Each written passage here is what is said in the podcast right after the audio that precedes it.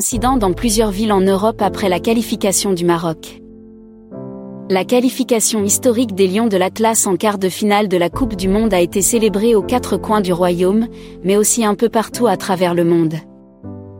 C'est le cas notamment dans certaines villes en France, en Belgique, en Espagne et aux Pays-Bas où réside une forte communauté d'origine marocaine.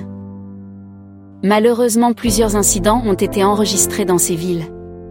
Lors de la célébration par les supporters marocains de la victoire de leur sélection nationale contre l'Espagne. Une centaine de casseurs s'en sont notamment pris à un conteneur, auquel ils ont mis le feu. En Belgique, la célébration par les supporters marocains de la victoire de leur sélection nationale contre l'Espagne a fait place à des débordements dans le centre de Bruxelles.